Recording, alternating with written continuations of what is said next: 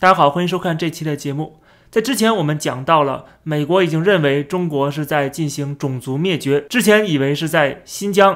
实际上不仅是在新疆，在西藏、在蒙古都在统一的进行同样的动作。那么今天我们聊一聊中国共产党在蒙古进行的最新的汉语推广。以及蒙古人的反抗，我们来深挖一下，看看在今天的中国，为什么民族矛盾愈发的尖锐？在中国各地，为什么会接连不断的出现民族冲突？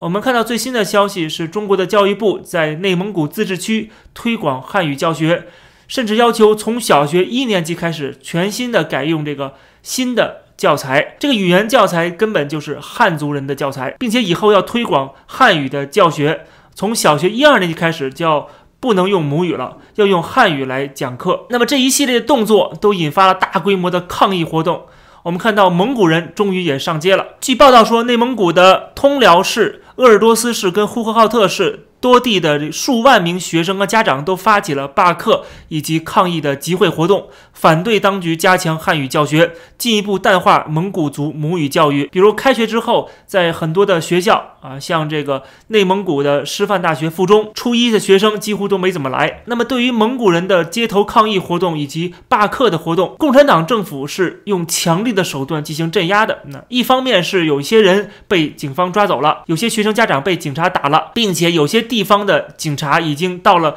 各个地方的蒙古的书店啊，要求所有的蒙语的书全部下架。在内蒙这些城市的蒙古族的家长几乎都行动了，他们几乎都是反对中共当局对于这个抹杀蒙古族文化、抹杀蒙古族语言的这种行为。所以说，在新疆、在蒙古、在西藏啊，甚至是在香港，这都是共产党要做的事情啊，这都是共产党。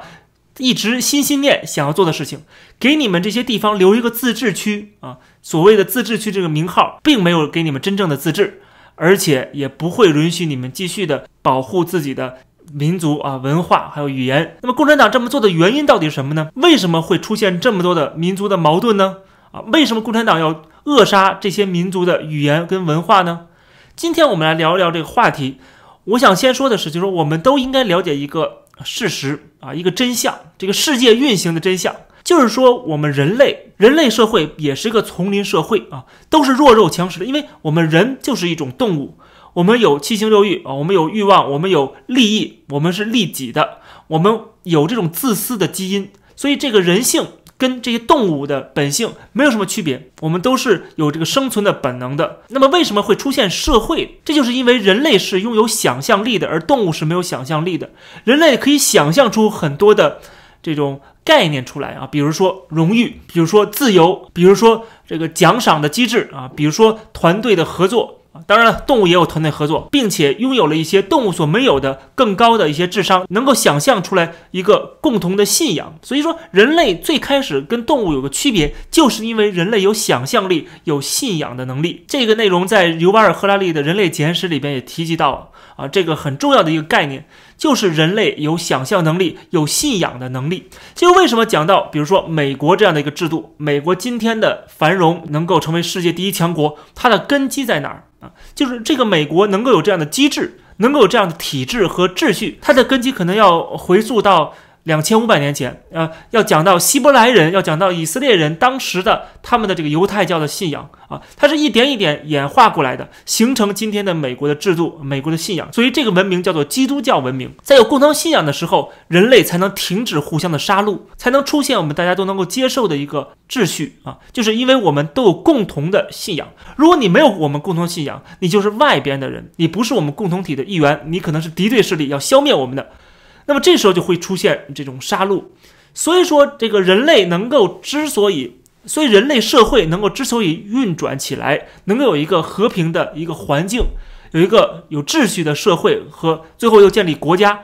最根本的原因是在于我们能够有一个共同的信仰、一个价值观，以及通过统一的语言文化啊，形成一个纽带。那这样的话，我们就是一家人了，我们是有个共同的家园的啊。这个时候。我们互相之间就不能够互相杀戮了啊，不能够把你当做敌人来对待了，因为我们都是一家人了。这个概念就是一个共同体的形成的概念啊，形成了共同体才会有秩序，才会有和平。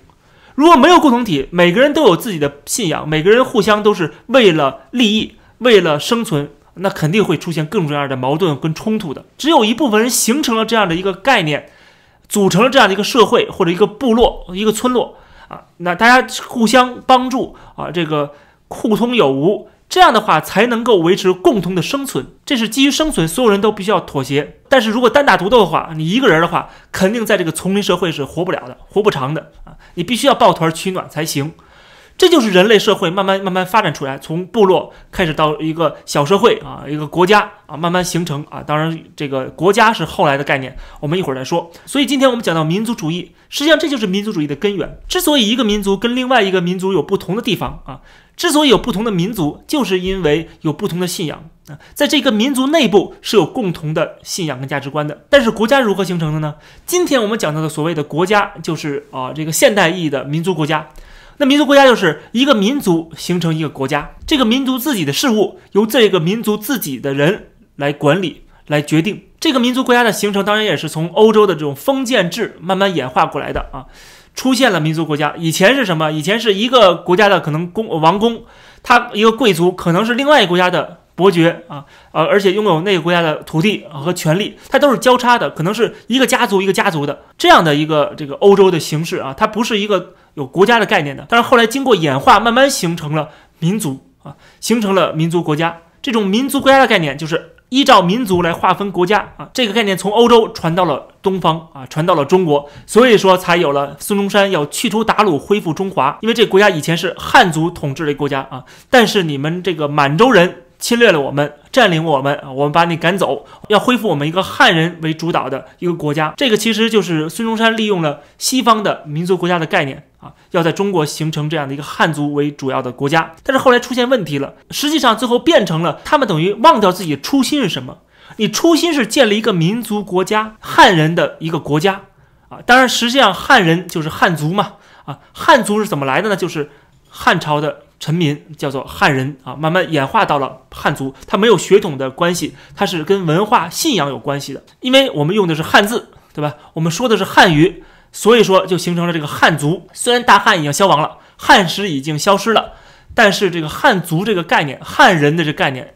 留到了今天。所以说，孙中山要建立的是汉人的国度，而满洲人不属于汉人啊，你们不应该占了我们这个地方啊，你们应该滚蛋回去啊，回你们的满洲去。所以满洲国建立实际上是非常合情合理的，但是有些人，比如梁启超，发明了一个中华民族的概念，就是把所有民族统一形成一个民族，叫中华民族。利用这个中华民族的概念，啊，才能完成所谓的中华民国。为什么弄一个五族的共和呢？啊，就是因为有一个中华民族概念，就是说我们都是一个国家。最后到了共产党这儿，变成五十六个民族啊，都是一个国家，等于中华民国并没有形成一个民族国家，而是延续了大清国的这种帝制的天下。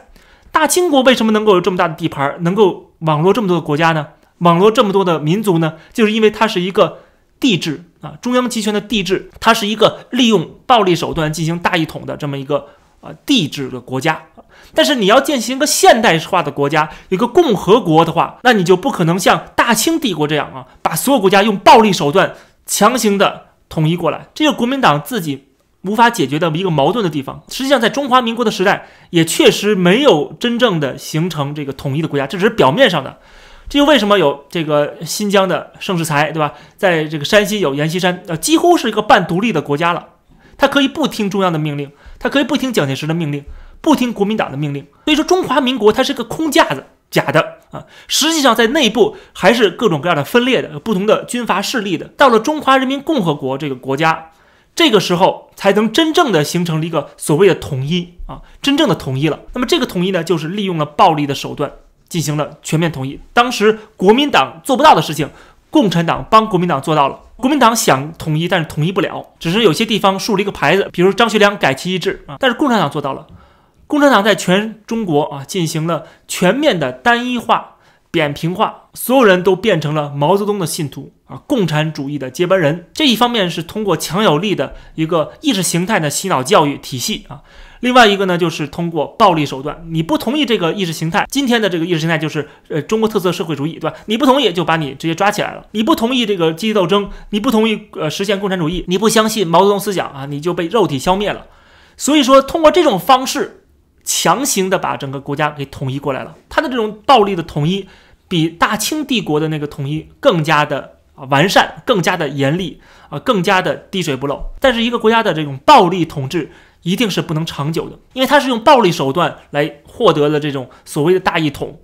所以说它必然会出现各种各样的问题。特别是当你这个暴力手段用的不够严厉，哈，这个暴力手段稍微有点退缩的时候啊，比如说你的维稳经费不够了，对吧？在某些地方你维稳经费少了啊，这个军警少了，那可能这个反叛、这个反抗就会出现了。所以今天共产党在经济下行的情况下啊，这个它的维稳的力量。在消失的情况下，或者是在衰退的情况下，必然很多的这种独立主义或者是民族主义就会兴起啊。包括今天我们看到的这个蒙古的，这也是一种民族主义啊。蒙古人要保护自己的文化，保护自己的语言，对吧？他不希望再过两代人就没人对会蒙古语了，就没人懂得蒙古的草原文化了，失去了蒙古族人的。认同感，这也是这就是在保护蒙古民族的一种民族主义。这里边有一个非常矛盾的地方，就是一个民族国家的划分和国际的划分是不匹配的。这也是为什么在中东啊发生这么多的事情啊，这么多的冲突的最主要的原因，就是在中国境内有蒙古族、有朝鲜族、有维吾尔族，而这些民族本身。他们有的民族是有自己的国家的，是建立的民族国家的，比如说蒙古国。蒙古国就是蒙古的民族建立的一个国家，叫蒙古国。但是很可惜，有一部分蒙古族的人，他们没有生活在蒙古国的境内，边境的划分没有把他们划进去，他们被划入了哪儿啊？被划入了中华人民共和国的这个部分啊，就是内蒙古的这个部分。所以他们本身作为蒙古族，他们有自己的民族国家，但是他们却要承认，要被迫承认。他们是中华民族的一员，他们是中国人。这个时候，你不可避免的要被共产党统治了。但是，这共产党的意识形态里边没有民族，没有这个呃信仰，没有宗教信仰，它只有的是马克思列宁主义。通过这个马克思列宁主义这个理论啊，引申出来的这个共产党啊，出现了这个共产党啊和这个共产党的夺权和统治。所以说，在共产党字典里边。没有民族啊，他是要实现全世界的这个啊共产主义的这个伟大的这个理想的，所以说没有民族，没有国家啊，这就这是马克思主义的概念，没有民族，没有国家，更没有阶级啊，他要完全的、全部的这个实现。单一化、扁平化，然后只有这样的话，世界就才能实现这个大同。这是马克思主义的一个信仰。然后再加上列宁主义的这种手段，就是现在的这个共产党所用的这种手段，进行呃强烈的集权啊，他不能允许任何的民族有自己的凝聚力啊，这样的会挑战这个党中央的这个权威，挑战党中央的这个政权。所以说，他要消灭所有的可以聚集起来的任何的力量啊。三个人再走在一起，可能就是非法集会了。因为他不能允许你们抱团取暖，一旦抱团取暖，你就形成了在共产党体制之外的力量啊，这个是他不能允许的。所以，从马克思主义的这种呃共产主义的信仰，再结合上列宁主义的这种集权统治啊，两个加在一起，当然就不会给这些少数民族生存的空间了。所以，中国的民族矛盾背后有非常复杂的原因。我只能说，在中国境内的这些少数民族，他们是很可怜的。